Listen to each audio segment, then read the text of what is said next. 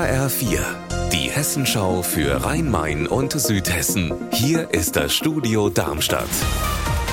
Ich bin Gabi Beck. Hallo. Gestern Abend haben tausende Menschen in der Pfungstädter Innenstadt gerade Kerb gefeiert, als plötzlich aus der City-Passage Rauch quillt. Mehrere Kerbe-Besucher alarmieren gegen 20 Uhr die Feuerwehr. Die Einsatzkräfte sind auch schnell da. Und sie stellen fest, die Zahnklinik brennt. Südhessen-Reporter Raphael Stübig, was ist genau passiert? Ja, nach ersten Erkenntnissen hat es im zweiten Obergeschoss der Zahnklinik mutmaßlich irgendwo einen technischen Defekt gegeben. Als die Einsatzkräfte vor Ort waren, hat es dort lichterloh gebrannt. Auch das Stockwerk darunter ist in Mitleidenschaft gezogen worden. Die Decke musste wegen der Glutnester runtergerissen werden.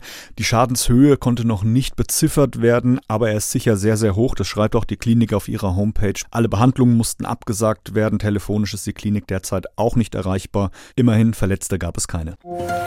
Und wir bleiben in Funkstadt. Das Bett wackelt es knallt.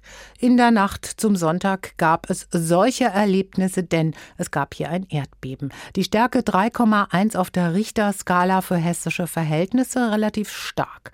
So haben es die Pfungstädter erlebt. Ich lag im Bett, als Erdbeben äh, losging und bei mir hat die Wand äh, ein bisschen vibriert. Also anfangs dachte ich, äh, fährt jetzt ein großer LKW vorbei oder was ist hier los? Und habe die Erschütterung gemerkt und dachte dann, okay, das muss ein Erdbeben gewesen sein.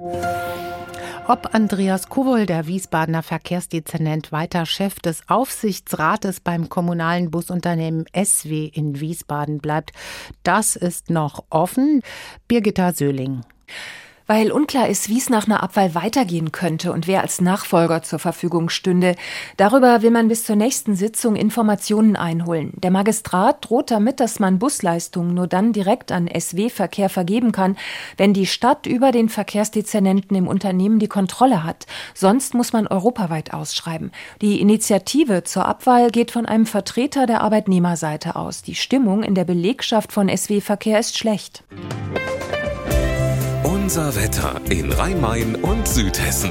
Strahlender Sonnenschein überall. Eltville meldet 30 Grad und Gelnhausen 28 Grad. Ihr Wetter und alles, was bei Ihnen passiert, zuverlässig in der Hessenschau für Ihre Region und auf hessenschau.de.